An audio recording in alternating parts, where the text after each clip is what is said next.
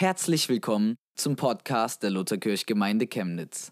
Wir wünschen dir beim Hören der Predigt eine echte Begegnung mit Gott und ganz viel Freude.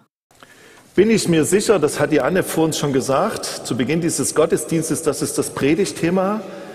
Bin ich mir sicher? Nun kann man da sich alles Mögliche drunter vorstellen. Bin ich mir sicher? Bin ich mir sicher hier im Gottesdienst? Wenn ich eine Maske aufhabe, bin ich woanders sicher. Da gibt es ja die unterschiedlichsten Meinungen, aber ich bin der festen Überzeugung, dass wir hier sicher sind. Einerseits, weil Gott auf unserer Seite ist und weil wir uns auch an die Dinge halten, die wichtig sind, um das momentane Zusammenleben in irgendeiner Art und Weise zu gestalten. Auch wenn wir manche Dinge nicht begreifen und nicht einsehen und auch wenn manche Dinge überhaupt nicht verständlich sind und jeglicher Logik auch entbehren, so ist es uns doch wichtig, dass wir uns treffen können, um gemeinsam Gottesdienst zu feiern. Und wenn es dazu notwendig ist, dass wir eine Maske aufsetzen, dann setzen wir sie auf. Bin ich mir sicher. Für diesen Sonntag ist ein Text vorgeschlagen, da war ich mir gar nicht so sicher, ob ich den nehme. Ich habe ihn trotzdem genommen, auch wenn ich mir nicht sicher bin. Eine krasse Geschichte, die in der Bibel steht, die Geschichte von Hiob. Vielleicht kennen manche von euch und manche von Ihnen diese Geschichte nicht. Hier wirklich ein Mann Gottes, der mit Gott in einer Verbindung stand, in einer Beziehung gelebt hat, der ein gottesfürchtiges Leben geführt hat. Und wenn man dieses Buch Hiob liest, da wird man am Anfang dieses Buches etwas irritiert. Da tritt Gott auf und der Gegenspieler Gottes Satan. Und Satan versucht Gott zu beweisen, dass Hiob nicht treu ist in seinem Glauben. Er sagt, Hiob ist nur treu, weil es ihm so gut geht. Und da entsteht so was wie ein Handel. Wenn man das so liest, ist es eigentlich irgendwie eine ganz komische Perspektive, die man da einnimmt als Leser. Aber letztendlich ist es so, dass Satan Hiob versuchen darf. Gott gibt ihm die Erlaubnis dafür, aber er darf das Leben von Hiob nicht vernichten. Ein hochspannendes und interessantes Buch, was das Thema Leid thematisiert und ich empfehle euch hier und euch an den Bildschirmen dieses Buch zu lesen. Was passiert? Hiob erlebt großen Zerbruch. Trotz seines Glaubens an Gott wird er in tiefste Tiefen geführt. Er verliert seine komplette Firma auf einen Schlag und ist plötzlich total bankrott. Dann noch viel schlimmer, durch ein Unglück bei einem Unwetter sterben alle sieben Töchter und alle drei, seine drei Söhne. Wir lesen das so, aber wenn man sich das bewusst macht, dann ist es vermutlich ein kaum zu empfindender und unerträglicher Schmerz, den dort Hiob erlebt. Dann wird Hiob krank. Eiternde, eklige Geschwüre plagen diesen Mann, der doch so sehr Gott vertraut und Gott immer wieder sucht und betet. Doch das ist noch nicht alles. Wo Hiob dann quasi wie im Dreck sitzt, wo es ihm wirklich dreckig geht, wo er Zweifel hat an Gott, mitten in seinem seelischen und körperlichen Schmerz, dann lassen ihn noch seine liebsten Menschen im Stich. Geschwister, Verwandte und sogar seine Frau. Vereinsamung.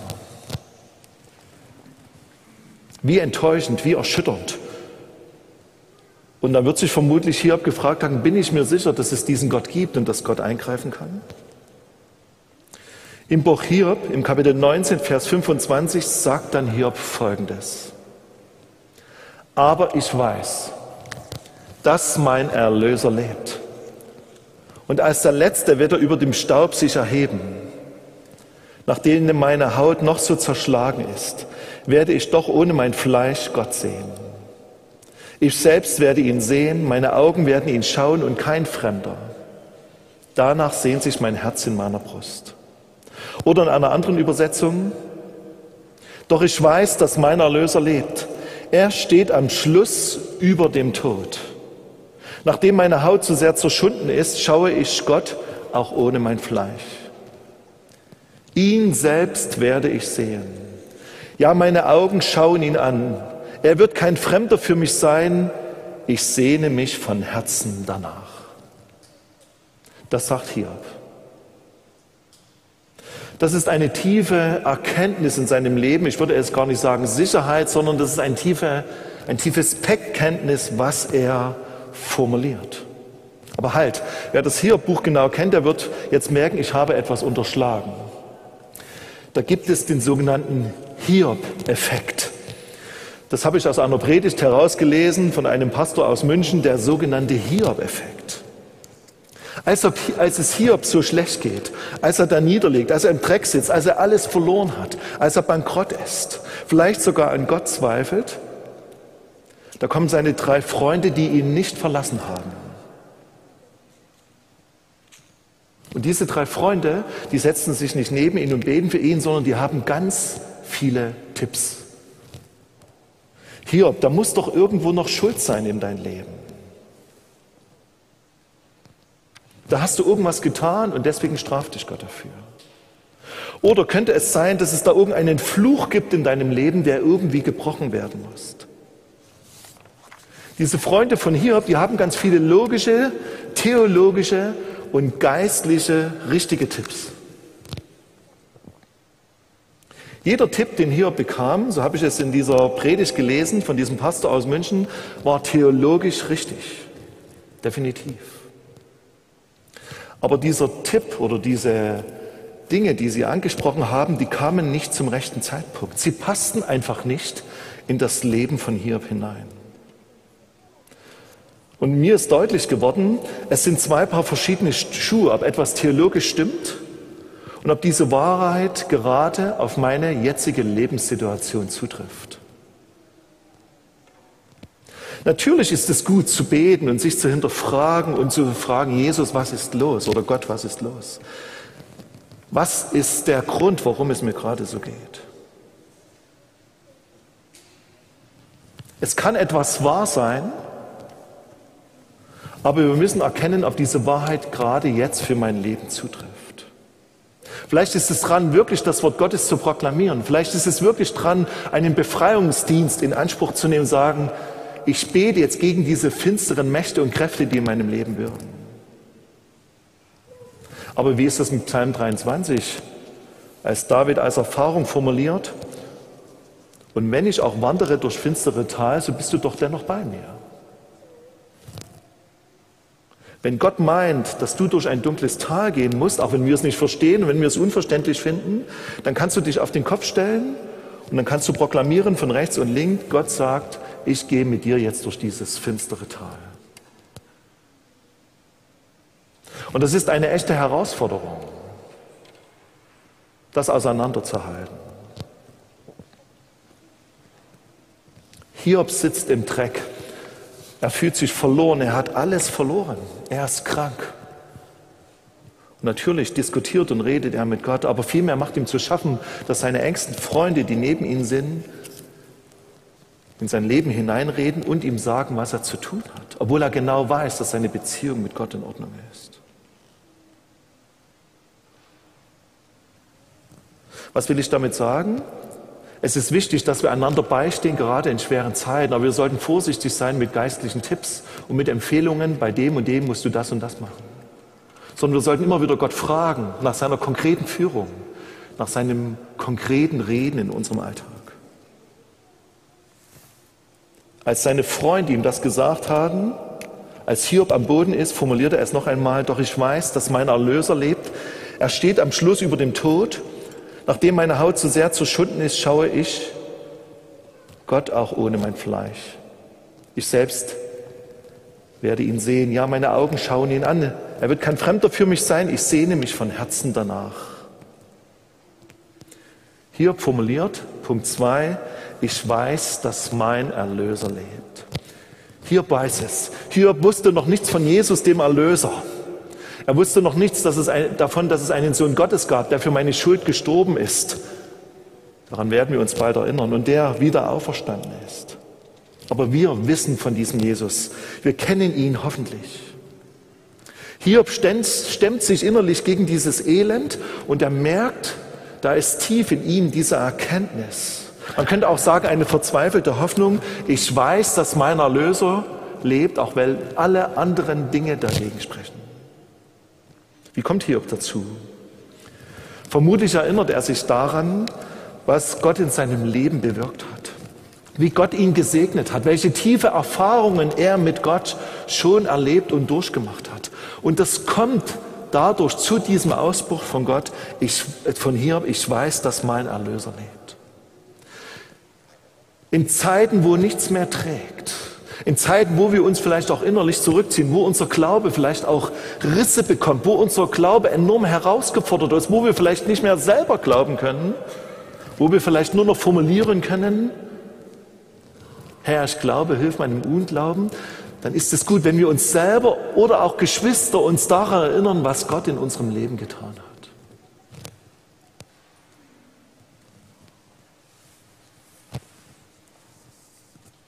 Jesus hat einmal gesagt im Johannesevangelium Kapitel 8, Vers 12, da redete Jesus abermals zu ihnen und sprach, ich bin das Licht der Welt.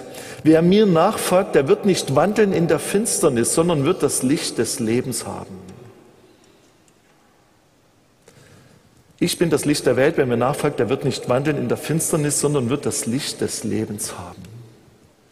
Jesus ist das Licht der Welt und er ist als das Licht in diese dunkle Welt definitiv hineingekommen.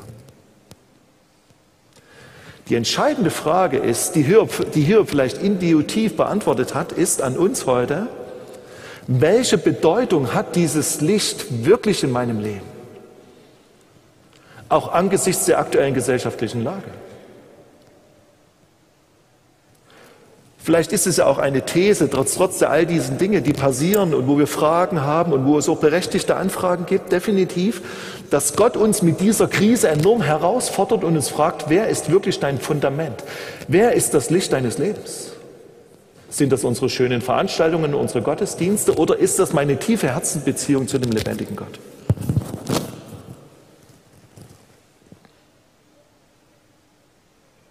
Wenn wir im Dreck sitzen, wenn es uns schlecht geht, wenn wir spüren, irgendwie ist der Segen aus unserem Leben weg, dann ist es gut zu beten, ist richtig. Ich entdecke aber auch immer wieder, auch in meinem Leben, dass wir manchmal ein großes Problem haben. Und das ist, dass wir uns dann in diesen Situationen eben nicht an Gott ausrichten, sondern dass wir uns wegdrehen.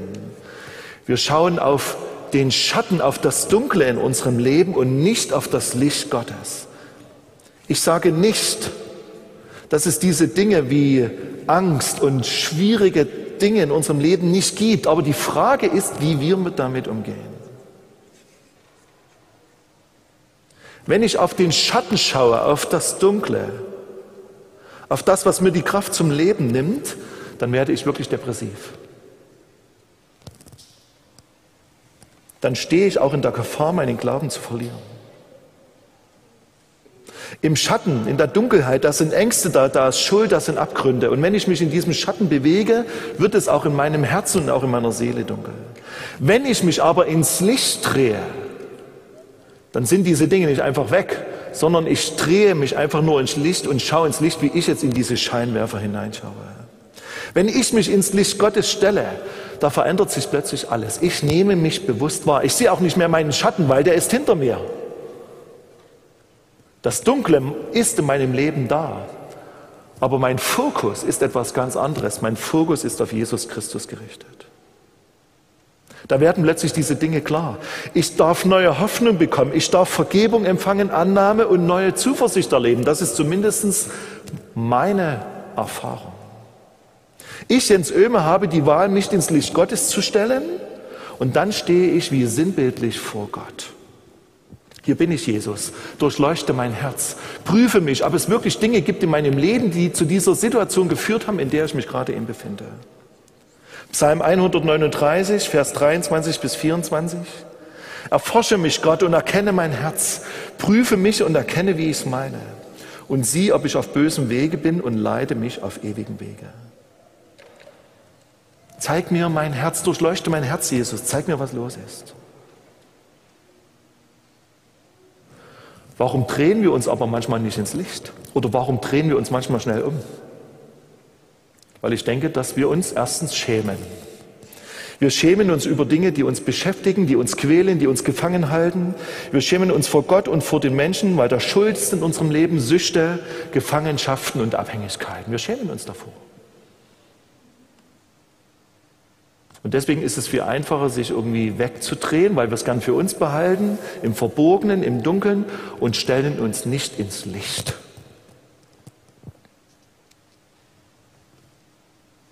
Im ersten Johannesbrief, Kapitel 4, Vers 18 heißt es, wirkliche Liebe ist frei von Angst. Ja, wenn Gottes vollkommene Liebe uns erfüllt, vertreibt sie sogar die Angst. Wer sich also fürchtet und vor der Strafe zittert, bei dem ist Gottes Liebe noch nicht zum Ziel gekommen. Wenn Gott uns wirklich liebt, warum haben wir Angst, uns in das Licht Gottes zu stellen? Warum? Weil wir vielleicht doch noch denken, dass wir Gott etwas beweisen müssten, weil wir doch noch denken, wir müssten fehlerfrei sein, es müsste alles gut und positiv in unserem Leben verlaufen. Du hast die Wahl, dich ins Licht zu drehen oder nicht. Du hast die Wahl, in deiner Position zu verharren und weiterhin auf das Dunkle und Negative in deinem Leben zu schauen oder dreh dich ins Licht zu Jesus, dem Anfänger und Veränder des Glaubens. Der Verleumder, der Satan, der Zerstörer, mit dem Gott ja einen Handel gemacht hat in diesem Hier-Buch, der lässt mich immer wieder auf die Schatten meines Lebens schauen. Das ist sein Ziel, das ist seine Taktik, dass ich zerbreche, dass in meinem Leben alles durcheinander geworfen wird und durcheinander getrieben wird und ich sage, ja, wo ist mein Gott? Und mit diesem Bekenntnis, was hier formuliert, ich weiß, dass mein Erlöser lebt, dreht sich Hiob ins Licht, obwohl er Jesus nicht kannte. Er dreht sich neu in diese Perspektive, ich schaue auf Gott, trotz all dieser Dinge, die dagegen sprechen. Und da bin ich bei einem dritten Punkt, das ist echt ein Kampf. Wir brauchen uns nicht vorzustellen, dass das ganz einfach ist, sondern das ist herausfordernd und das ist ein Kampf um unser Herz. Das Herz ist der Ort unserer Hingabefähigkeit, unserer Hingabefähigkeit an Jesus, an Gott. Wir stehen in diesem Kampf. Ich habe im letzten Jahr häufig, auch in der letzten Predigt, über diesen Kampf gesprochen, auch manchmal so Dinge angedeutet, dass wir einfach als Christen in dieser Welt definitiv mit Mächten und Kräften zu tun haben, die die Pläne Gottes zunichte machen wollen. Klar. Und den können wir uns einfach ausliefern lassen und sagen, ja, das ist so, oder ich stelle mich ins Licht. Ich weiß, dass mit diesem Kampf nicht alle Fragen beantwortet sind. Aber es heißt im Epheserbrief Kapitel 6, Vers 12, wir haben nicht mit Fleisch und Blut zu kämpfen, sondern mit Fürsten und Gewaltigen, nämlich mit den Herren der Welt, die in der Finsternis dieser Welt herrschen, mit den bösen Geistern unter den Himmel. Satan ist präsent in dieser Welt, ob wir das wahrhaben wollen oder nicht. Und wer sagt, Satan ist so ein kleiner Teufel mit drei goldenen Haaren und einer Zacke und tanzt immer so einen Topf, wie bei Dantes Inferno, der liegt falsch. Satan ist real in dieser Welt am Würgen, Morden, Töten, Wirtschaftskrisen, Egoismus, Ehebruch. Die Liste ist unendlich lang. Das ist ein Zeugnis dafür, dass Satan in dieser Welt wirklich am Kämpfen und am Wüten ist. Und auch wir Christen stehen in solchen Kämpfen um unsere Gesundheit, um unsere Beziehungen, um unser Vertrauen, um unsere Hingabe zu Gott wird gekämpft. Die Frage ist nur, wie verhalten wir uns? Und das allererste, was wir tun sollten, ist, dich ins Licht drehen. Dreh dich ins Licht. Jetzt könnte man sagen, ja Jens, das klingt alles sehr theoretisch. Wie wird es denn praktisch? Ich habe mir kurze vier Punkte aufgeschrieben, die sind so alt bekannt, wie die Bibel bekannt ist, aber die sind mir wieder neu deutlich geworden. Dieses sich ins Licht drehen hängt zuerst damit zusammen mit dem Wort Gottes. Im Psalm 119 heißt es, Dein Wort ist meines Fußes Leuchte und ein Licht auf meinem Weg. Es ist überlebensnotwendig, dass du das Wort Gottes kennst. Wenn du nicht im Wort Gottes liest, dann wirst du in diesem Kampf nicht bestehen und dann wirst du keine Chance haben, dich ins Licht zu drehen. Weil wenn du dich nicht auskennst im Wort Gottes, und dabei musst du nicht Theologie studieren, wenn du nicht weißt, welche Verheißungen und Berufungen Gott auf dein Leben gelegt hat, was in seinem Wort steht, dann bist du in diesem Kampf verloren. Du drehst dich quasi mit dem Wort Gottes ins Licht. Ich habe mich an ein Beispiel erinnert. Niki Gampel, der Gründer des Alpha-Kurses, hat davon berichtet, wie er Bibeln nach Russland geschmuggelt hat. Dort gab es keine Bibeln. Und er ist dort in eine Kirche gegangen und hat die Leute so betrachtet, die dort waren. Und dann war ein älterer Mann und er ist diesem älteren Mann nachgegangen und er ist diesem älteren Mann so nachgegangen, dass der Mann das gespürt hat. Und dann hat er ihn von hinten auf die Schultern getippt und ist erschrocken, dieser Mann. Und da hat Niki Gamble eine komplette Bibel aus seinem Jackett rausgezogen und diesem Mann überreicht. Und da hat der Mann aus seinem Mantel ein neues Testament rausgezogen, das schon so benutzt war und so alt war, dass die Seiten durchsichtig waren. Und als er bemerkt hat, dass er Gott gerade eine komplette Bibel geschenkt bekommen haben, dann ist er ausgetickt vor Freude, so beschreibt das Niki Gambe. Wir in unserem Land haben Möglichkeiten, immer und überall das Wort Gottes zu lesen. Vielleicht haben wir vier, fünf Bibeln zu Hause, wir können sie uns irgendwo bestellen, wir haben die Bibel auf unserem Handy, aber lesen wir im Wort Gottes? Lassen wir zu, dass das Wort Gottes in unser Leben hineinspricht? Wenn du das nicht lernst, das Wort Gottes in deinem Alltag anzuwenden, dann hat der Fürst dieser Welt, Satan, es sehr leicht, dich zu quälen. Deswegen dreh dich ins Licht. Zweiter Punkt, das Gebet. Na klar, beten wir. Wir werden auch heute hier im Gottesdienst beten, aber betest du in deinem Alltag? Hast du eine Zeit reserviert für das Gespräch mit deinem Herrn? Vielleicht geht es dir aber auch gerade so, dass du nicht mehr beten kannst, dass dir die Worte erstorben sind und du nur noch verzweifelt rufen kannst, Jesus, Jesus, warum hast du mich verlassen? Kommt euch das bekannt vor?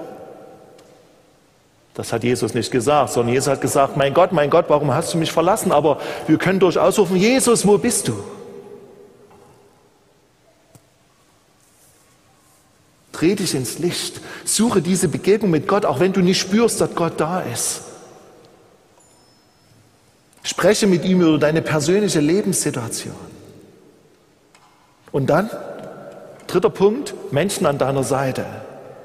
Aber Menschen, die nicht kluge Antworten auf die Probleme deines Lebens haben, sondern Menschen, die für dich beten, die du einweihen darfst in deine ganz konkrete Situation, die für dich eintreten vor dem Thron Gottes die mit dir vielleicht zusammen ins Krankenhaus gehen und dort nochmal für dich beten. Die du anrufen kannst in der Nacht und die sagen, ja, da musst du mal beten, sondern die sagen, ich bete jetzt für dich, ich komme vorbei. Menschen an deiner Seite. Wie wichtig ist das, dass wir in unserer Gemeinde beieinander stehen und füreinander beten, aber das geht ja nur, wenn wir voneinander wissen. Aber viele Dinge halten wir zurück aus Scham und aus Angst und um uns einen guten christlichen Ruf zu verlieren. Dreh dich ins Licht. Mache offenbar, was dich bedrückt, was dich zurückhält. Mache offenbar, was dich quält, was dich beschwert, was dir die Luft zum Atmen nimmt. Mache offenbar, was dich von Gott trennt. Gehe zur Beichte. Bekenne Schuld. Hole Menschen an deine Seite, die dir helfen im Gebet. Und ein letzter Punkt der mir wichtig geworden ist. Ich schließe da an die letzte Predigt an von vor zwei Wochen. Es geht um das Thema Befreiung. Ja, es ist auch notwendig, dass Menschen befreit werden von dem, wo sie sich mit negativen Dingen gefüllt haben, was andere als an Negatives in ihr Leben hineingegeben haben oder was ich selber persönlich hineingelassen habe.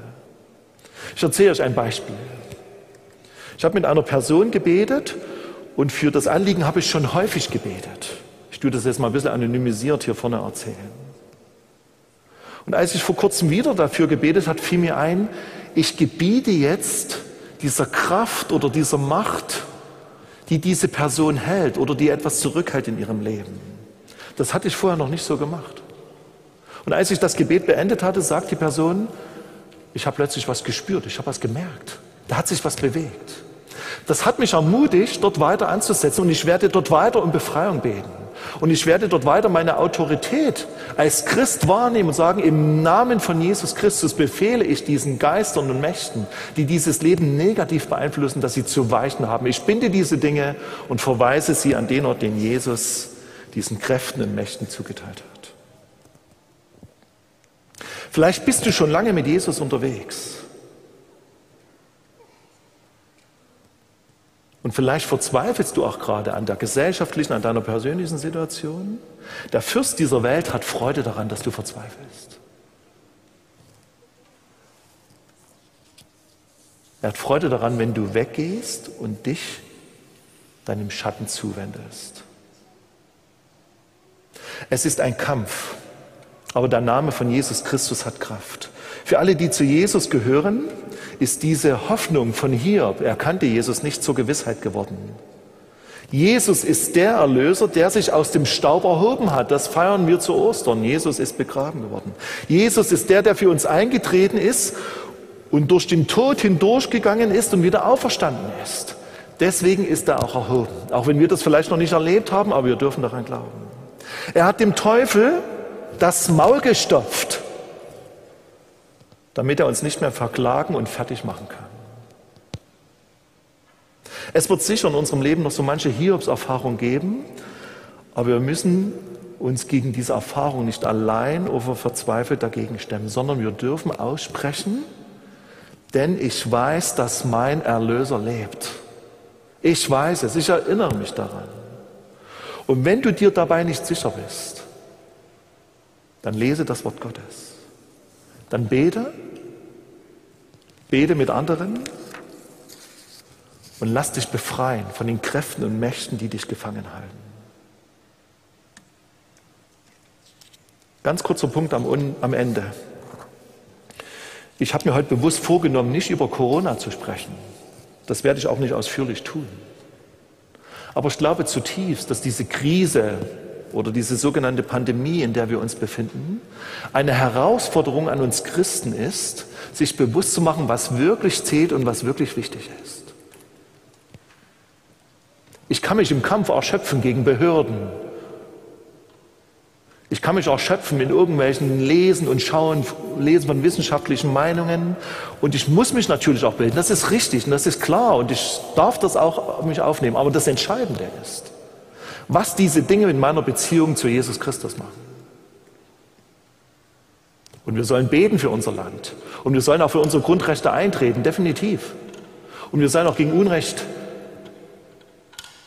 unsere Stimme erheben. Aber das Entscheidende ist, ob bei all den Unsicherheiten, die es gibt in unserem Land, du deine Sicherheit in Jesus Christus hast. Und manchmal habe ich den Eindruck, dass wir Menschen zu viel Rabatz machen und zu viel Aufruhr, weil wir gar keine Sicherheiten haben. Weil unsere Beziehung zu Jesus Christus gar nicht so intakt und so sicher ist, wie wir uns das immer einreden. Deswegen diese Frage, bin ich mir sicher, dass mein Erlöser lebt?